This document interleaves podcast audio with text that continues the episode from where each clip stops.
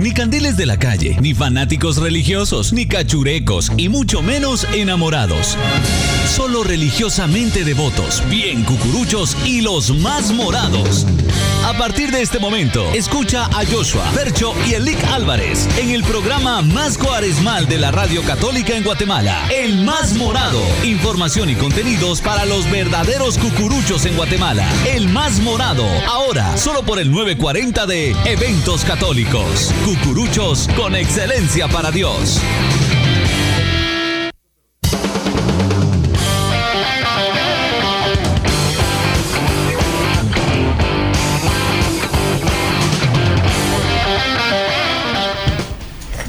Albura matinal en el valle, preámbulo de la apoteosis. Buenas tardes a todos los amigos que sintonizan el 940 amplitud modulada de eventos católicos. Qué gusto compartir en nuestro segundo más morado del año, pero nuestra última edición extraordinaria fuera de la Cuaresma y Semana Santa guatemalteca. Será la Cuaresma y Semana Santa del año 2020, así que esta es nuestra última edición del más morado de la Cuaresma y Semana Santa, previo a vivir los días grandes, esos 40 días, 40 noches, vivir todas las actividades, todo el pregón, todas las procesiones, el incienso, el corozo, las jacarandas, la naturaleza que engalana las calles de la devota Guatemala y de todo nuestro país, nuestro devoto país de Guatemala Guatemala, el país de la eterna primavera, y poder ver al Nazareno de nuestro corazón, al Nazareno de nuestros amores, caminar junto a nosotros en nuestras calles para rogarle, para pedirle, para implorarle su misericordia, su perdón y dar nuestros hombros amorosos para poderlo llevar en hombros, aunque sea un instante. Muchísimas gracias por estar en sintonía. Les recuerdo a todos ustedes el, el WhatsApp para tener comunicación 2382 0200. 2382 0200. Es el número directo de WhatsApp al cual podemos compartir. Y en esta tarde de febrero, del 6 de febrero del año 2020, me acompaña Fernando McDonald. Bienvenido, Fernando. Gracias, Joshua. Buenas tardes. Lick, buenas tardes. Kevin, que nos acompaña aquí en Control. Buenas tardes. Y por supuesto, quien no más importante que usted, que nos acompaña a través de los 940 kilociclos de la amplitud modulada o a través de alguna de nuestras plataformas digitales. Joshua, tú lo has dicho muchas veces, no hay hora que no llegue y tiempo que no se cumpla. Así es. Como si nada, pareciera que ayer hubiéramos despedido la Cuaresma y Semana Santa 2019 y ahora a semanas, porque realmente de este miércoles que viene en 15 días, ya es miércoles de ceniza nuevamente. 19 días nos separan para poder eh, estar nuevamente en un miércoles de ceniza, recibir la cruz por mano de los, de los presbíteros, de los sacerdotes de nuestras parroquias. Conviértete y cree en el Evangelio, el paso inexorable del tiempo. Dicen que por ahí en una canción de Arjona dice que el, el tiempo es lo único que no perdona.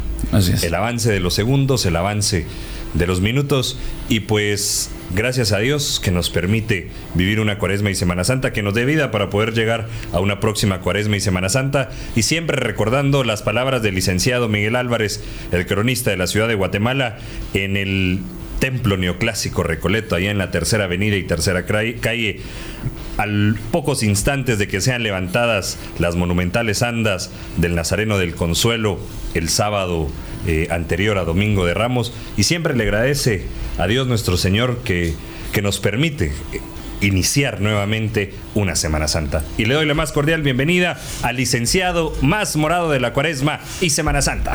Bueno, un saludo para todos, que alegre estar aquí con Joshua, Fernando, Kevin y todos los que nos escuchan.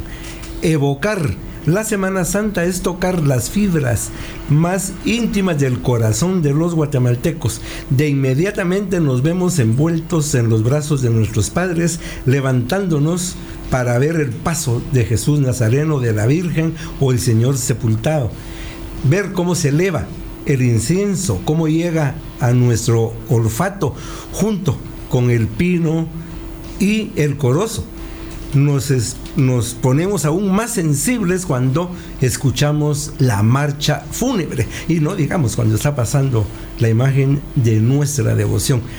Vernos inmersos entre la gente, entre la devoción, porque muchos podrán decir la, la fe es inmaterial, no se ve, no se toca, pero sin embargo, colectivamente estamos compartiendo eh, la fe.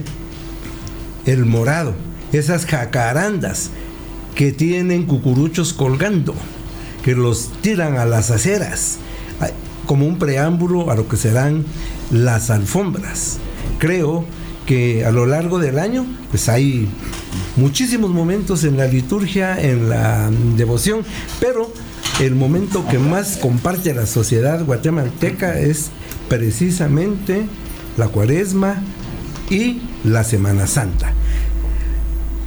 Aquí creo que compartimos mucho un sentimiento muy andaluz, porque yo antes pensaba que era solo de Guatemala, pero ahora cuando estamos conectados con los Facebook, vemos a tanto cofrade, a tanto devoto español, especialmente sevillano, igual que nosotros. Faltan tantos días para el domingo de Ramos, tantos días para el miércoles de ceniza, y no falta otro sevillano que le dice vive tu momento litúrgico.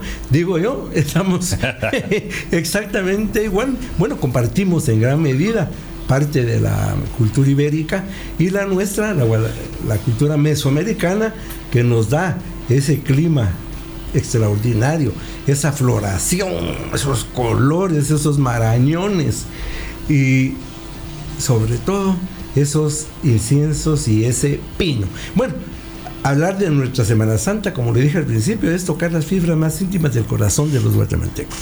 Muchísimas gracias, licenciado. Y a ver, una pregunta para, para aquí mis compañeros, mis hermanos presentes y por supuesto para todos los amigos que sintonizan el 940, que nos están escuchando en radio en línea.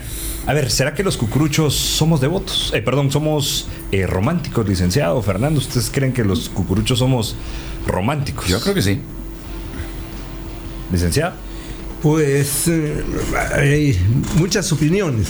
Hay, hay cucuruchos eh, muy devotos, muy entregados, pero sí priva un romanticismo Así es. dentro de los cucuruchos. Para ese recordar, el volver a vivir esa primera marcha, eh, mi primer turno. Guardar, Guardar las, cartulinas, las revistas de prensa, las revistas, los recortes. Bueno, por supuesto. Por eso digo, es tocar las fibras más íntimas. Así es, y yo creo que hay un hay cierto grado de romanticismo, obviamente no, no del, del romanticismo y de aquel amor entre parejas, sino que un romanticismo... Eh, como el movimiento artístico del siglo XIX. Así es. Eh, de esa manera, el que los cucuruchos, y creo, licenciado, que tal vez eh, en el siglo XXI nos hemos vuelto más de esa manera. Tal vez antes no, no se tenía pues esas costumbres o, no se guardaban de cierto modo. Bueno, yo desde que me recuerdo, mi papá guardaba sus turnos. Bueno, yo empecé a cargar en la procesión de la burriquita Jesús de las Palmas en 1965. ¿Hace cuánto? 55 años. Todavía tengo guardado el turno. Claro. y cuando cargué por primera vez en Candelaria fue en 1973. Y tiene el turno. Ahí tengo el turno. Y los que fui cargando. De ahí, eh, como yo ya no cargué porque decidí irme dentro de pueblo, seguir siguiendo Jesús, no llevo la túnica puesta, pero sí la llevo románticamente. Diría el hermano Orlando, eh, cucurucho de banqueta. Que no me haya morado lila. bueno, pues qué alegría compartir con ustedes un nuevo morado, compartir con, con, toda la audiencia, con todo el auditorio de eventos católicos, porque estaremos próximos ya, son 19 días los que nos separan, es el preámbulo a la apoteosis de la devota Guatemala, de nuestro país devoto, que alberga estas bellas tradiciones que engalanan nuestras calles y como lo dice el licenciado, pues la naturaleza que también forma parte de la Cuaresma y Semana Santa guatemalteca. Así es que damos inicio a esta edición del más morado de la Cuaresma y Semana Santa.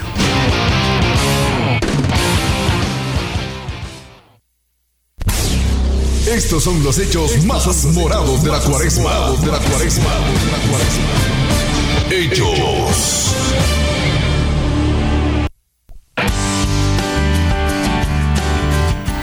Muy bien, y comenzamos con la información. Oiga, recién acaban de cumplirse 103 años de la consagración de esa bellísima imagen del Nazareno de Nuestra Señora de la Candelaria y también este mes de febrero, obviamente no serán los mismos años, pero se cumplen 10, una década ya de consagración de la imagen del Nazareno Redentor allá en Villanueva, Y hay una cantidad de actividades que se van a cabo este 20 de febrero próximo que inician, como debe ser, con la Santa Eucaristía a las 6 de la tarde y luego un cortejo procesional conmemorativo a las 7.30 de la noche y retornando a las 9.30 de la noche. Así lo informa la Hermandad de la Imagen Consagrada del Nazareno Redentor de Villanueva, que como le digo cumple una década ya de haber sido consagrada y como debe ser, pues también es una fecha feliz.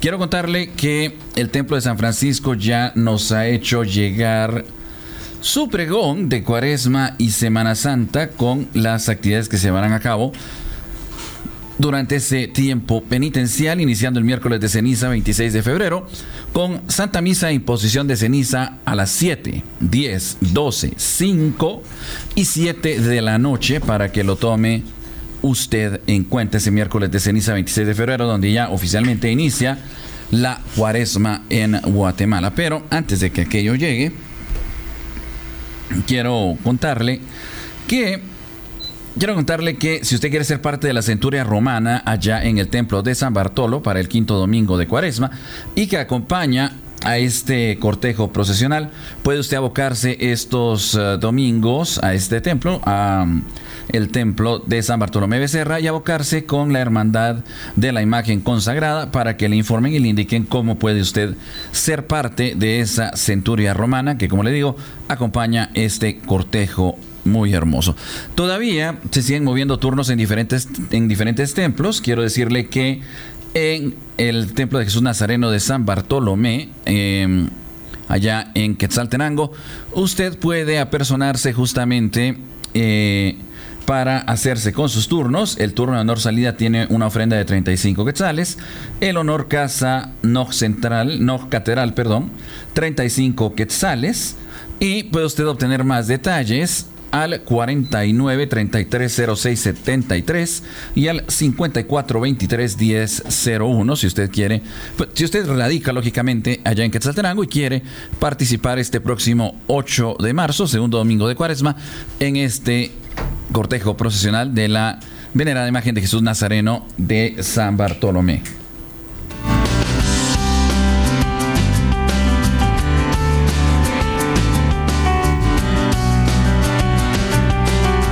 también que durante este mes de febrero estarán a la venta los turnos para que usted pueda participar en el cortejo procesional de la parroquia de Santa Marta, allá en la zona 3. Esto será de lunes a sábado en horario de 8 de la noche a 10 de la noche y los domingos en horario de 9 de la mañana a 1 del mediodía en el Salón de Andas, que está ubicado en la tercera avenida 24-53 de la zona 3. Quiero decirle que los turnos que aún están disponibles para el cortejo de tercer domingo de Cuaresma, este próximo 15 de marzo, es la comisión de salida tanto para Jesús Nazareno como la Virgen de Dolores, la comisión de cementerio general, la comisión de entrada y también por supuesto habrá turnos ordinarios por si usted desea hacerse con alguno de ellos y participar, insisto, de este cortejo procesional de la parroquia de Santa Marta. Esto allá en la zona 3 de la capital. Aquí en la zona 1, aquí unos pasos de eventos católicos, si usted tiene pequeñitos que quieran participar en el cortejo procesional infantil de la parroquia Nuestra Señora de las Mercedes, hay turnos disponibles, usted podrá adquirirlos este domingo 9 de febrero, o sea, pasado mañana, en horario de 8 de la mañana a 5 de la tarde, en el gimnasio del Colegio Loyola, en la 12 Avenida 4-30 de la zona 1, en horario de 8 de la mañana a 5 de la tarde. Es importante que no solamente lleguen los papás del pequeñito, sino también pues, el niño. ¿Por qué? Porque se ocupará el cartabón infantil para medir su estatura y así los turnos queden perfectamente bien tanto para niñas como para niños. Le adelanto y le recuerdo que este cortejo procesional del Nazareno de la demanda que sale el sábado anterior a Ramos requiere que los pequeñitos vistan túnica morada, capirote, eh, perdón, paletina color negro, cinturón color negro, capirote lógicamente morado, guantes negros y para las pequeñitas ah, madrileña blanca, vestido blanco, guantes blancos, medias blancas y zapatos color blanco. Le cuento también que la altura mínima, mínima es de 90 centímetros y la altura máxima un metro con 35 centímetros. Para participar, le reitero, en el cortejo procesional del Nazareno de la Demanda de la parroquia de Nuestra Señora de las Mercedes este sábado anterior a Ramos. quiero contarle también que habrá inscripciones para el uh, cortejo procesional de miércoles de ceniza este próximo domingo 8 de febrero en horario de 8 de la mañana a 6 de la tarde en el interior del templo de Nuestra Señora del Calvario, para que usted pueda apersonarse y participar de él. También le comento que para el cortejo procesional de Jesús de segundo domingo de Cuaresma, podrá usted presentarse en la parroquia Nuestra Señora, allá en la zona 11. Eh, tiene que llevar su DPI, por cierto, o una certificación de que lo tenga en trámite por alguna razón, eh, en horario de 8 de la mañana a 4 de la tarde. Eh, la inscripción es personal y la edad mínima es de 16 años con una altura mínima de 1,35 metros al hombro para que usted pueda participar. Esto, perdón, esto es para Jesús Nazareno de la Justicia del Templo del Calvario. Esto es al interior del templo el próximo domingo 8 de febrero. La ofrenda de 25 quetzales para turnos ordinarios, de 50 para turnos especiales Parque Centenario, Santa Catalina, Parque Colón, Santo Domingo y el Beaterio de Belén. Ofrenda de 75 quetzales para el turno extraordinario de salida, el Parque Concordia, Sexta Avenida y el extraordinario de entrada. Es importante que yo le haga saber que la disponibilidad de todos estos turnos es limitada, así que deberá usted de presentarse de manera temprana para poder participar. Eh, también le cuento que el sábado 15 de febrero se celebra, se, se llevará a cabo la festividad de Santa Rosa de Lima, iniciando con una alborada a las 0 horas con repique de campanas a las 2 de la tarde del día día 15 de febrero habrá Santa Eucaristía y a las 3.15 de la tarde, al compás del son de Santa Rosa de Lima, se levantará de su dosel el anda de esta sanda recorriendo las calles y avenidas de Santa Rosita y visita al templo de Acatán, donde se quemará bombas, pirotecnia, toritos, invitando a la feligresía a adornar el frente de sus casas y, por favor, remover cualquier vehículo que pueda, eh, que pueda causar estorbo, si usted me perdona la palabra, para... Eh, poder avanzar el cortejo. Recuerde que las calles a veces son muy estrechas y si hay vehículos no se puede avanzar. También quiero contarle, ya para ir terminando, que se llevará a cabo la cuarta fecha de inscripciones este domingo 23 de febrero en la escuela Alejandro Marure, en horario de 8 de la mañana a 5 de la tarde, para que usted pueda participar en el cortejo de Santo Domingo. Allí puede usted apersonarse. También estarán a la venta las comisiones de honor. Y le cuento también que este sábado 8, o sea, mañana y pasado, y domingo 9 de febrero, se estará realizando el proceso de inscripción para nuevas devotas que quieran participar en los cortejos de sábado anterior a Ramos y Viernes Santo, así como sábado santo en la parroquia del Santísimo Nombre de Jesús, Templo de la Recolección. Para ah, inscribirse pueden llegar las damas a la sede de la hermandad que está al costado del Templo Recolecto en horario de 9 de la mañana a 5 de la tarde. Indispensable llevar su DPI y si es menor de edad, un certificado de nacimiento y así poder ser parte de este cortejo profesional. También le cuento que en el Beaterio de Belén, la tercera fecha de inscripciones para el cortejo de Martes Santo será el domingo 23 de febrero en horario de 9 de la mañana a 4 de la tarde. Habrá turnos ordinarios y extraordinarios para devotos con código y para devotos nuevos estarán disponibles los turnos Parque Isabel la Católica, Hemeroteca y Biblioteca Nacional, turnos extraordinarios. Y para devotas en general, para llevar a Nuestra Señora, turnos ordinarios y extraordinarios estarán también en total disponibilidad.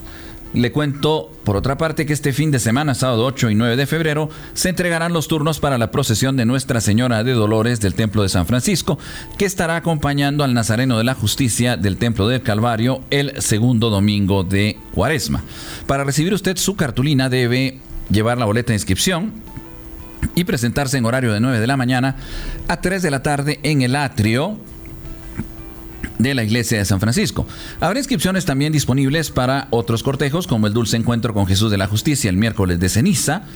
Para Nuestra Señora acompañando a Jesús de la Justicia el segundo domingo, como ya le indiqué, la procesión infantil de tercer sábado de Cuaresma, la procesión bellísima del Cristo crucificado de la preciosísima sangre y dolorosa franciscana del quinto sábado de Cuaresma y la para el cortejo del Señor sepultado y Virgen de la Soledad de el Viernes Santo, el que sale el Viernes Santo. Así que esa es la información que tenemos para usted este último Viernes Extraordinario del Más Morado.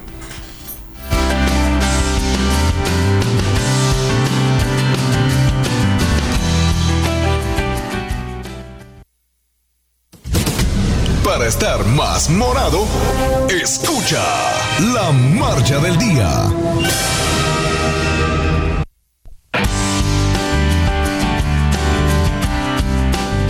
Bueno, la marcha trae en sí mismo nostalgia, nos parte el corazón, nos da recuerdos. Cada quien tiene su marcha. Y como siempre hemos dicho a través de las transmisiones en eventos católicos, Semana Santa satisface los cinco sentidos.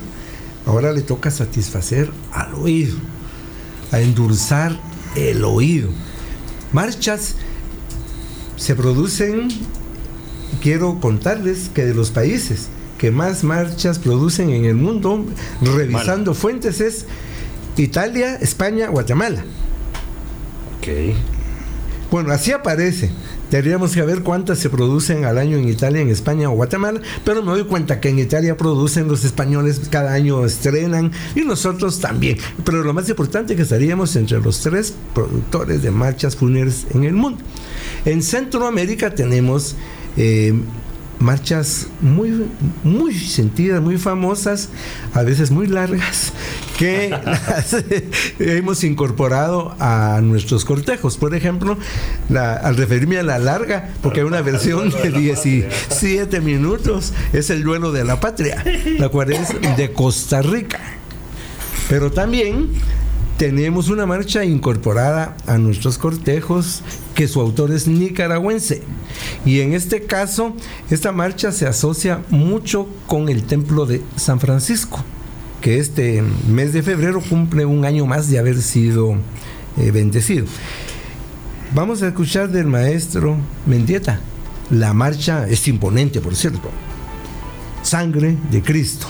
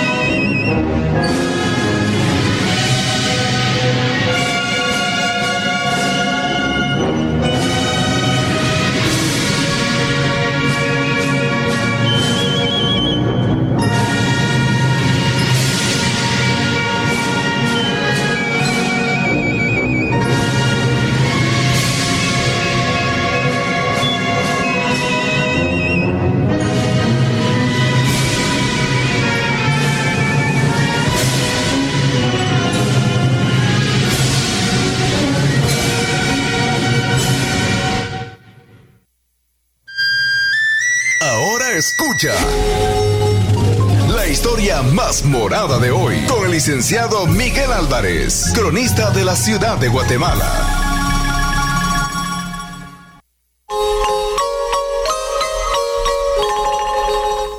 Bueno, nuestra historia más morada en el último programa más morado extraordinario, correspondiente al primer viernes de febrero 2020.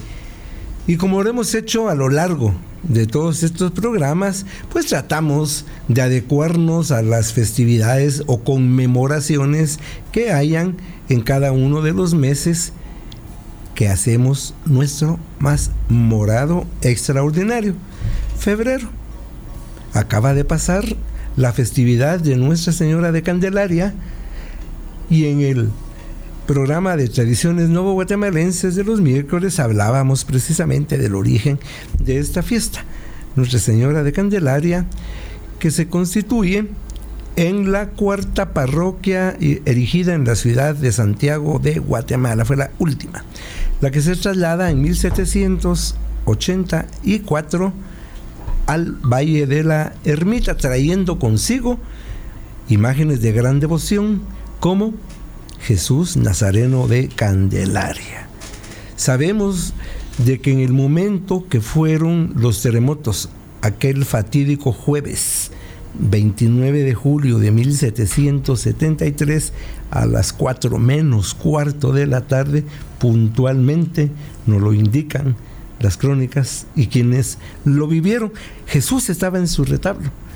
Al día siguiente, el padre José Luis de Rossi Cueva entró a la capilla anexa y vio que se había desprendido la bóveda y Jesús eh, había sido protegido gracias al retablo, aunque debió haber tenido algunos daños que fueron reparados.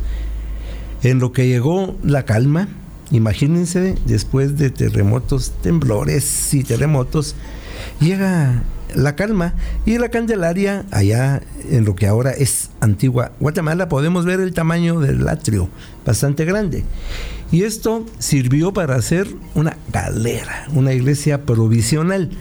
Y en esa galera provisional estaba Jesús Nazareno, la Virgen de los Dolores del Cerro, la Virgen de los Dolores de abajo, el Señor sepultado de la Candelaria, que por cierto es el que está en la parroquia San José Catedral, igualmente la Virgen de los Dolores de abajo, mientras que la Virgen de los Dolores de arriba se vino junto con Jesús Nazareno de Candelaria el 18 de mayo de 1784. Se acomoda la procesión vuelve a recuperarse eh, los espacios manteniendo siempre jueves santo, aunque hubo eh, un lapsus entre 1804 y 1812 que la procesión la habían trasladado a Viernes Santo, lo cual había causado molestias a, a otras cofradías, hasta que finalmente se recupera el día que le corresponde, jueves santo.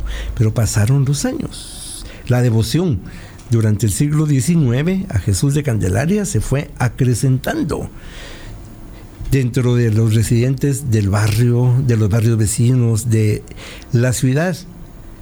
Llegó el siglo XX, en la Candelaria se llevan a cabo muchos cambios, como fue el adorno en andas, el incrementar el tamaño de andas, pero la devoción a Jesús continuaba a tal grado de que el día 3 de febrero de 1917, estamos a 103 años, dentro de nuestro romanticismo y desesperación, veníamos muchos desde 25 años antes, cuando se hizo la procesión de los 75 años que Jesús llegó por primera vez al barrio moderno y decíamos, faltan 25 años para el centenario. Faltan 24, faltan 23, faltan 22, ya pasaron 3, porque el tiempo pasa, no perdona. Pero no podemos olvidar aquel 3 de febrero de 1917, cuando el arzobispo de Guatemala, don Fray Julián Raimundo Jacinto y Ribeiro, lo consagra.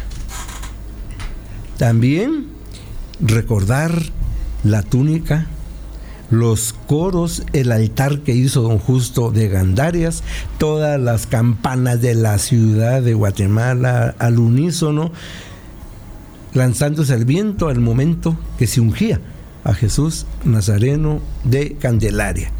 Bueno, llegó el centenario, recuerden qué procesión extraordinaria, tan maravillosa, de tan grato recuerdo. Y hoy aquí en la historia más morada únicamente recordábamos para que no se nos fuera por pasar por alto ese 3 de febrero de 1917. Otro acontecimiento en la historia religiosa fue el día 11 de febrero de 1858, allá en los Pirineos, en la parte de Francia, cuando la Virgen se le aparece a Bernadette, Bernardita, y cuando ella finalmente le pregunta que quién es, pues ella simplemente le contestó, yo soy la Inmaculada Concepción. Tenemos la ratificación entonces de la Virgen, porque la proclamación había sido en el año 1854. Se levantó aquel santuario maravilloso, los milagros que se han obrado en Lourdes, Guatemala, al enterarse de aquel gran acontecimiento en Francia, pues empiezan a querer hacer eh, o a tener imágenes que nos representaran a la Virgen en sus apariciones en Lourdes con Bernardita. Una de las primeras vírgenes de Lourdes que se hizo en Guatemala fue la de el Sagrario Metropolitano. Ahí se encuentra en el altar que antiguamente era de la Inmaculada Concepción, en, en el Sagrario. Los franciscanos no se quedaron, no quisieron quedarse sin su Virgen de Lourdes, entonces hicieron lo siguiente. La primera Virgen hecha en Guatemala, según los cronistas, es la Virgen del Coro. Esta obra sí, desde la época de la colonia, el cronista Francisco Vázquez en la crónica del dulcísimo nombre de Jesús de Guatemala nos indica que Juan de Aguirre hizo esta Virgen. Entre 1850 4 a 1857, Centroamérica estaba muy convulsionada. El año 1856 se habían registrado muchas bajas por parte de los centroamericanos y se llevaron a cabo dos rogativas. Esto fue en noviembre, la de Jesús Nazareno de la Merced y la de la Virgen del Coro de San Francisco. Pasaron muy pocos años y tras las noticias de Lourdes, pues se decide convertir a la Virgen del Coro en Virgen de Lourdes. Su rostro parecía bastante infantil en la transformación, que por mucho tiempo la llamaron la Virgen Niña. Actualmente se ha recuperado la transformación a Virgen de Lourdes, eh, muy, muy linda. Y precisamente en San Francisco vamos a recordar aquel fastuoso día 22 de febrero de 1851, cuando el arzobispo de Guatemala, Fray Francisco de Paula García Peláez, bendijo aquel magnífico templo que llevó en su construcción 51 años. Tenemos que entender por qué. Los franciscanos, los mercedarios, los dominicos fueron de las primeras órdenes que vinieron a Guatemala. Recordemos allá en la antigua Guatemala la monumentalidad de lo que fue Santo Domingo, la Merced o San Francisco. Trasladados a la nueva Guatemala, en primer lugar, les dieron un predio en lo que ahora es el hospicio, pero en ese momento eran las afueras de la ciudad. Había un lago un poquito más arriba y había muchos zancudos. Entonces los franciscanos no quisieron. Les dieron entonces el predio contiguo a Clarisas. Y en el año 1800 empieza la construcción de este templo, que su diseño está tomado de libros del Renacimiento italiano. Por eso es un templo eh, más que neoclásico, renacentista, muy italiano, donde vamos a ver entonces cómo el, arquitecto, dentro de ellos, Santiago Marchi, italiano, radicado en Madrid, pues hace ese templo basándose en los libros de los tratadistas italianos. Llega la independencia y con la independencia se pierde mucha hegemonía y respeto a la iglesia, porque el momento posterior a la independencia entran en vigor la influencia de la Revolución Francesa, la persecución a la iglesia. Y entonces los religiosos fueron expulsados por Francisco Morazán, 1829. San Francisco iba en obra, se queda abandonado Hubo terremoto en 1829 también, no solo el político, sino que uno de la naturaleza, y se arruina mucho de lo que se había avanzado, incluyendo las torres, que fueron una polémica con el ayuntamiento, porque iba a tener torres más altas que la catedral, porque la catedral no tenía torres. Esas se hicieron hasta posteriormente. Se hablaba entonces de que no era posible también tener tanta altura en la ciudad dado a que esta ciudad es producto de un traslado. Entonces la base de las torres se arruinó.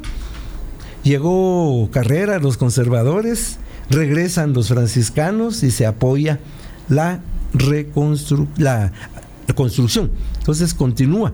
Lo mismo en la recolección. La recolección había quedado abandonada, pues se expulsó a los padres de propaganda FIDE. Y fue hasta 1845 que se concluyó la recolección, otro templo neoclásico hermosísimo. Y San Francisco finalmente se terminó y se inauguró el 22 de febrero de 1851. Ese año se llevó a cabo la batalla de la Arada. Carrera participa en esa batalla que fue el 2 de febrero y no está presente entonces en la inauguración del templo. Pero cuando él ya regresa a la capital, el agradecimiento triunfal por haber obtenido la victoria se hace cuando Rafael Carrera y sus tropas entran a San Francisco, días siguientes a la inauguración. La revolución liberal le quita a San Francisco, como a todos los conventos, la parte conventual, la parte de huertas, y queda eh, San Francisco únicamente el templo en uso, el convento se convierte en aduana y posteriormente en la Policía Nacional. Y posteriormente parte de las huertas se construyó el, el Palacio de la Policía, ahora Ministerio de Gobernación. Pero todo eso era San Francisco. Gigante. Gigante. Pero los franciscanos y su tercera orden tenían en, la escuadra del atrio una construcción maravillosa, renacentista, que era el templo provisional, hermosísimo. Cuando se inauguró el templo, se lo dieron a la tercera orden. Y la tercera orden era la que tenía a su cargo desde Santiago de Guatemala, el Vía Crucis. Vía Crucis es franciscano. El rey Carlos III, al autorizar la traslación de la ciudad, prohibió muchas iglesias y ermitas, pero autorizó el Vía Crucis. Este venía de San Francisco al Calvario. Y ahí en, el Nazareno de la Justicia. Ahí estaba, y Jesús resucitado.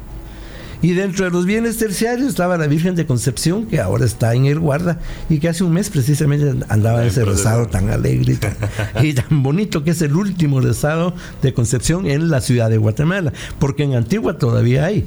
Este domingo es el último rezado de Concepción en Antigua Guatemala. Bueno, entonces los franciscanos tenían lo que ahora es el Parque Gómez Carrillo, la Concordia la Plaza San Francisco, había cementerio de terciarios y tenían el Calvario. Aquí es algo muy importante. No la parroquia Nuestra Señora no, los Remedios. El Calvario, es lo que, quiero contar. Así es. Se trasladó la parroquia Nuestra Señora de los Remedios. Le dieron la mitad de lo que ahora sería eh, La Concordia o el Enrique Gómez Carrillo.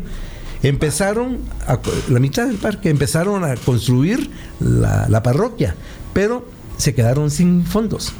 Pero la ermita de los terciarios, el Calvario, ya estaba construida y era bastante amplia, era muy profunda.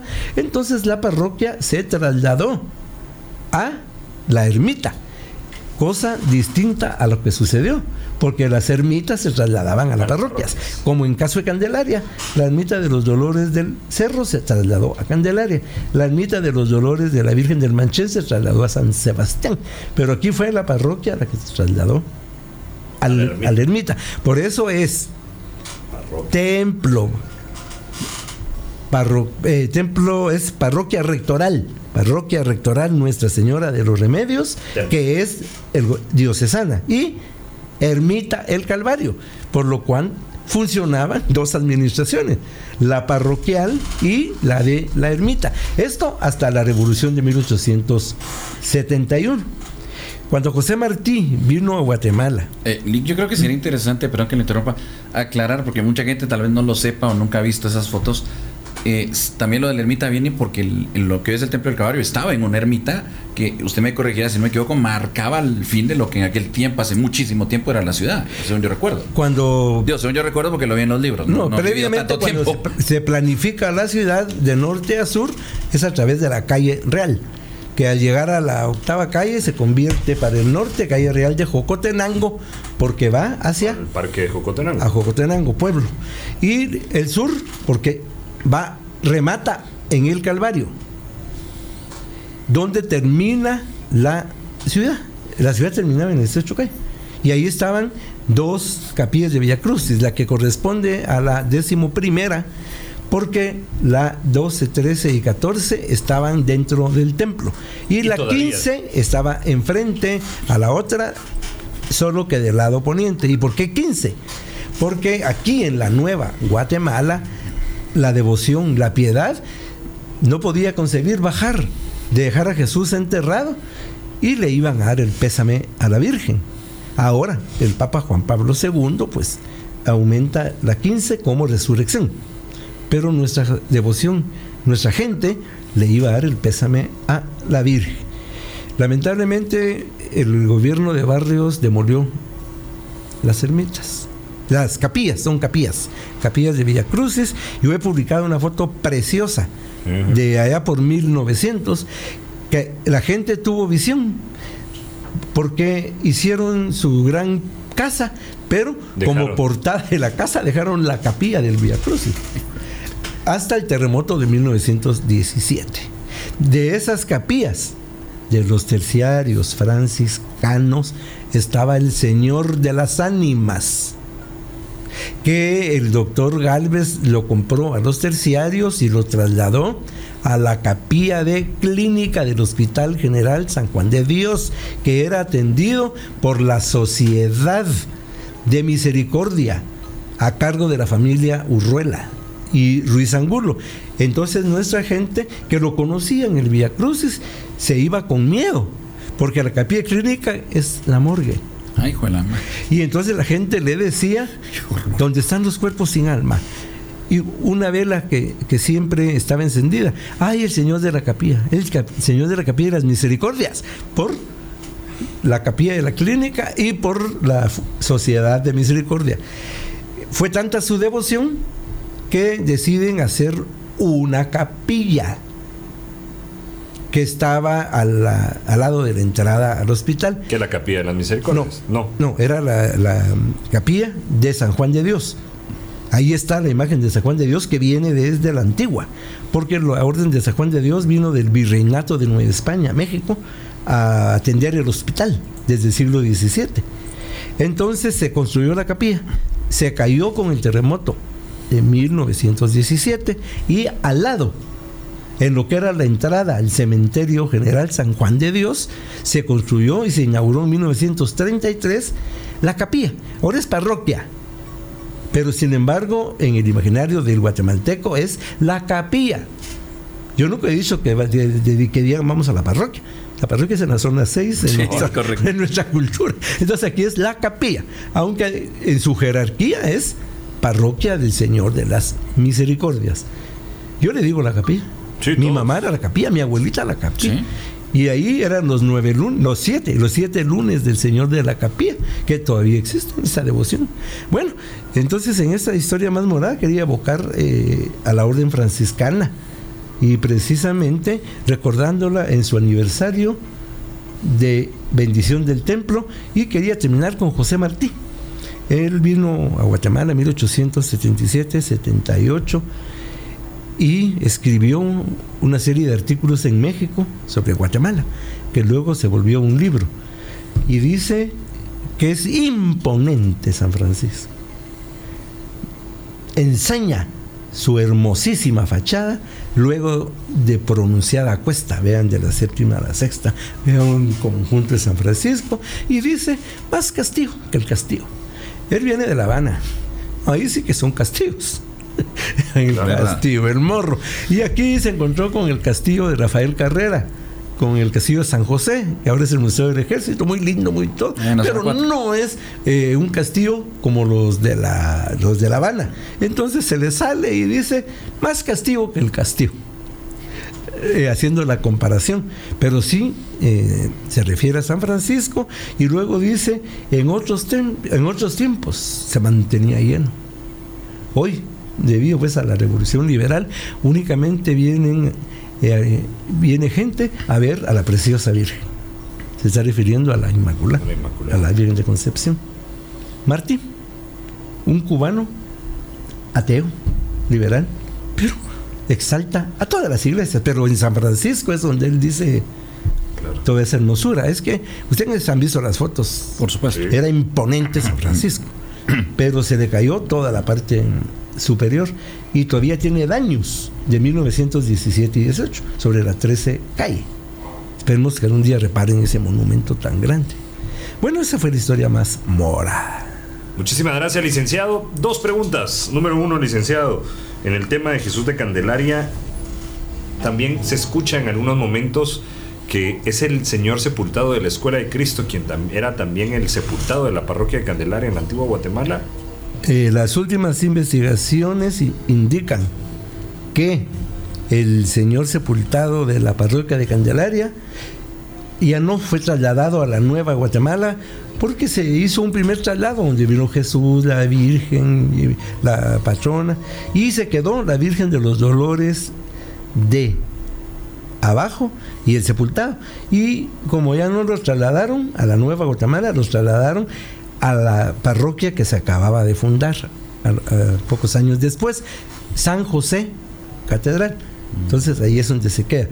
Ahora el de la mm, el de la parroquia vieja aquí en la ciudad de Guatemala, dentro de los bienes se menciona al, al Nazareno, a la Dolorosa, San Felipe Neri, vasos eh, sagrados. Eh, puede que haya sido de la escuela, La escuela de de, Cristo. Cristo, porque la escuela de Cristo quedó vacía. Lo que hay en la escuela de Cristo era de los remedios. La escuela de Cristo en Antigua se llama Parroquia Nuestra Señora de los Remedios. Ya como escuela de Cristo es un nombre romántico. La escuela de Cristo se trasladó a la Nueva Guatemala, atrás de lo que ahora es el Archivo General de Centroamérica. Es una imagen impresionante, Claro. un barroco impresionante. Y ahora el nombre del Calvario, licenciado, es Parroquia Nuestra Señora de los Remedios, Templo del Calvario o Ermita del Calvario. Eh, se le, Se le puede decir de... le decían ermita, porque es una ermita, pero ya se le acostumbró a decir templo, Pero es costumbre, una costumbre. es una costumbre. Sí, ahora ya no es ermita, Claro, porque ermita tendría que estar muy aislada por supuesto. de un casco urbano. Históricamente fue ermita. Cuando los cronistas hablan de la ciudad, dicen las ermitas de la ciudad, se mencionan el Es que Calvario. yo sí he visto fotografías donde se ve el Calvario y no hay literalmente nada alrededor. Eran O sea, casi, casi decir que era llegar, hoy llegar al Calvario estás, te sentís dentro de la ciudad, pero en eso, en el tiempo que datan esas fotografías, ya uno llegaba al Calvario, y, uy, ya me salí de la ciudad.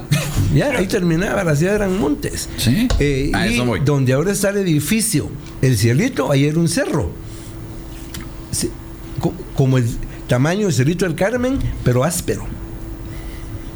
Era un pedregal, se llamaba El Cielito, no sé de dónde vino el nombre, sabía que subían y miraban Más cerca ejemplar, pero era muy áspero. Lo aplanaron. Como laja. Pero la entrada a la ciudad es, era el Amate.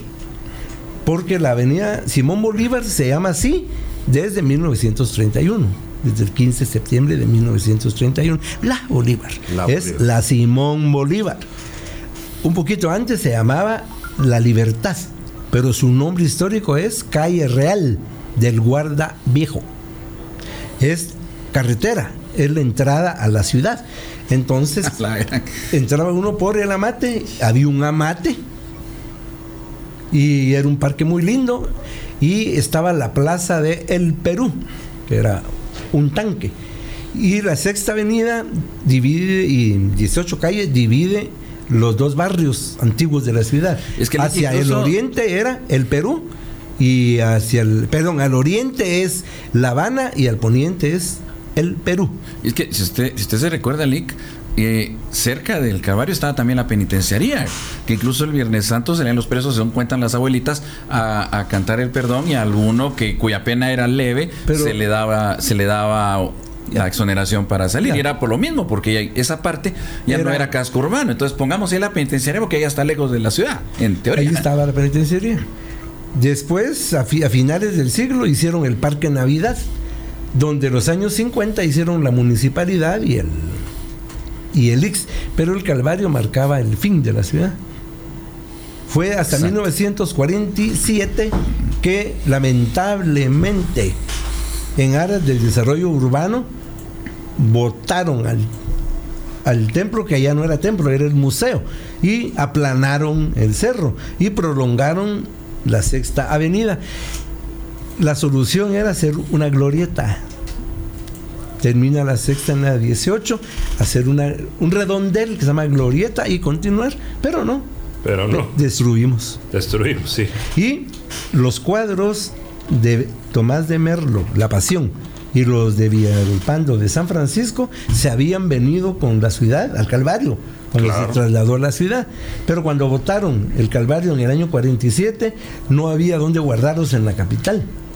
Entonces los mandaron al Calvario de la Antigua, Antigua. y a el Museo Colonial. Bueno, hay muchas historias moradas que contar. Muchísimas gracias, licenciado. Muchísimas gracias, Fernando. Y muchísimas gracias a usted que nos escucha a través del 940 amplitud modulada y a través de nuestras diferentes aplicaciones. No se despegue porque enseguida viene el más morado de Antigua Guatemala.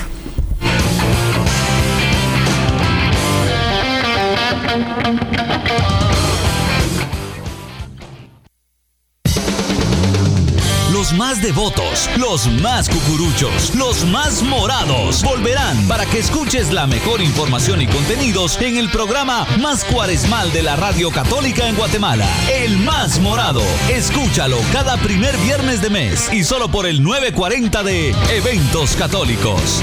Cucuruchos con excelencia para Dios.